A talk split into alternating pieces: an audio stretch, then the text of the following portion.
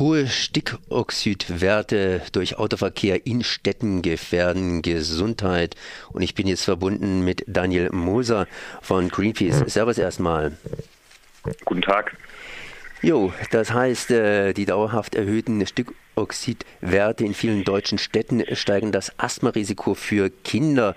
Und meine erste Frage lautet, Stickoxidwerte, woher? Woher kommen die und was macht diese so gefährlich? Ja, die hohen Stickoxidwerte in Deutschland entstammen eben vor allem aus dreckigen Diesel-Pkw und zwar ähm, zu zwei Dritteln. Und das ist eben ein riesiges Problem für die Gesundheit der Bevölkerung, gerade in den Städten in Deutschland, denn da äh, ist die Belastung besonders hoch und Kinder leiden eben hier am meisten. Wie hat man das Ganze festgestellt? Naja, das zum einen festgestellt durch die Messungen, die sowieso vom Umweltbundesamt äh, durchgeführt werden. Da gibt es ein offizielles Messnetz. Da weiß man, da hat man schon Indikationen, dass die Belastung für Stickoxid einfach viel zu hoch ist. Und deswegen wurde äh, dementsprechend auch ein Vertragsverletzungsverfahren der EU gegen Deutschland eingeleitet, dass eben hier endlich was geschieht. Die einzige Lösung um die Stickoxidwerte wieder runterzubekommen, ist eben, dass dreckige Dieselfahrzeuge nicht mehr in die Städte fahren dürfen. Jetzt gibt es sicherlich unterschiedliche Städte mit unterschiedlichen Werten. Wo sind denn hier die Verdreckung der Städte am höchsten? Ja, Stuttgart ist tatsächlich die dreckigste Stadt. Das heißt, die Hauptstadt der Automobilindustrie ist die dreckigste Stadt Deutschlands.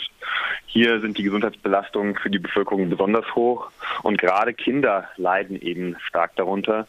Zum Beispiel eben durch ein sehr stark erhöhtes Asthma-Risiko, dass dem die Kinder natürlich auch ausgesetzt sind, wenn sie in der Schule sind, auf dem Heimweg, an den Straßen entlang.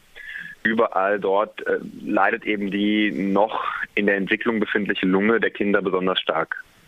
Jetzt gibt es natürlich eine Sache, das ist die Belastung der Luft. Die andere Sache ist natürlich, wie die alles gemessen wird. Das heißt, wie misst man denn entsprechend diese Werte? Gibt es da genügend Messstellen, dass das irgendwo festgeklopft ist? Ja, es gibt genügend Messstellen äh, vom Umweltbundesamt, aber die sind tatsächlich äh, nicht ähm, überall dort, wo eben die Menschen sich auch befinden. Und deswegen äh, haben wir von Greenpeace Messungen gemacht, mittlerweile schon seit über anderthalb Jahren messen wir in verschiedenen Städten in Deutschland die Stickoxidbelastung konstant ähm, an verschiedenen Orten und dadurch können wir eben ein äh, ja, komplementäres Bild zu den offiziellen Messungen hinzufügen und sagen, ja, an manchen Schulen sieht es eben auch sehr schlimm aus. Das ist bis jetzt noch nicht von offizieller Seite so betrachtet worden. Was heißt es, dass die Messstellen, die offiziellen Messstellen nicht da sind, wo die Menschen sich befinden? Das ist zum Teil so, aber man muss einfach sagen, es gibt zu wenig offizielle Messstellen und wir haben eben einfach da nochmal äh, Messungen, äh, mobile Messungen teils auch hinzugefügt.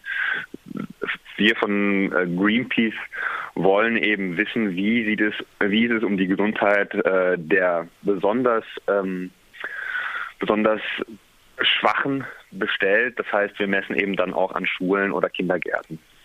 Laut Europäischer Umweltagentur sterben in Deutschland jährlich mehr als 10.000 Menschen vorzeitig durch diese Stickoxide. Ähm, ja, 10.000 Menschen, das ist eigentlich eine relativ große Zahl. Warum hört man da weniger davon? Ja, das ist tatsächlich ein Thema, was in den letzten Jahren nicht ausreichend Aufmerksamkeit bekommen hat. Zunehmend nach dem Dieselgate wird tatsächlich darauf geachtet, dass diese 10.000 Leben, diese 10.000 vorzeitigen Toten, die alleine in Deutschland jedes Jahr dem Stickoxid zuzuordnen sind, äh, reduziert werden. Und wir von Greenpeace fordern eben diese Zahl möglichst schnell, möglichst stark zu reduzieren. Denn kein, äh, kein Mensch sollte sterben, weil dreckige Dieselautos in Städte fahren. Richtig, äh, Dieselgate, das heißt, was ist denn nach dem Dieselgate passiert? Passiert noch was oder ist es eher am Abflauen, dass da was passiert, beziehungsweise dass man danach hakt?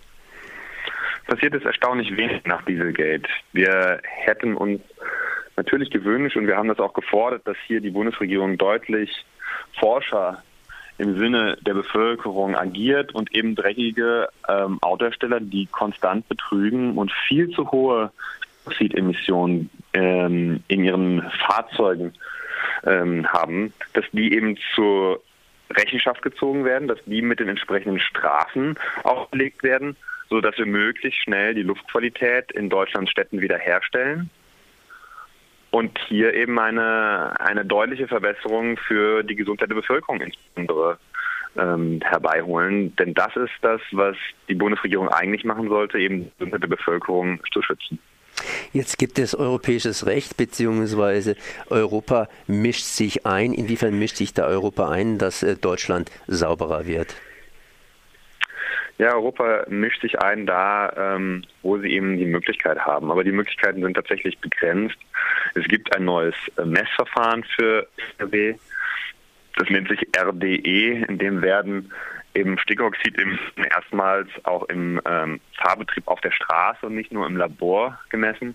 Aber auch hier ist es wieder so, dass eben Schlupflöcher, ähm, Schlupflöcher bestehen, wo die Autohersteller eben durch Manipulation äh, legaler Art, aber auch, man weiß es nicht genau, illegaler Art, äh, Möglichkeiten finden können, die Emissionen, die dann im tatsächlichen Fahrbetrieb äh, stattfinden, deutlich ähm, äh, zu ja, deutlich weniger zu filtern, als äh, das im Testfahrbetrieb der Fall ist.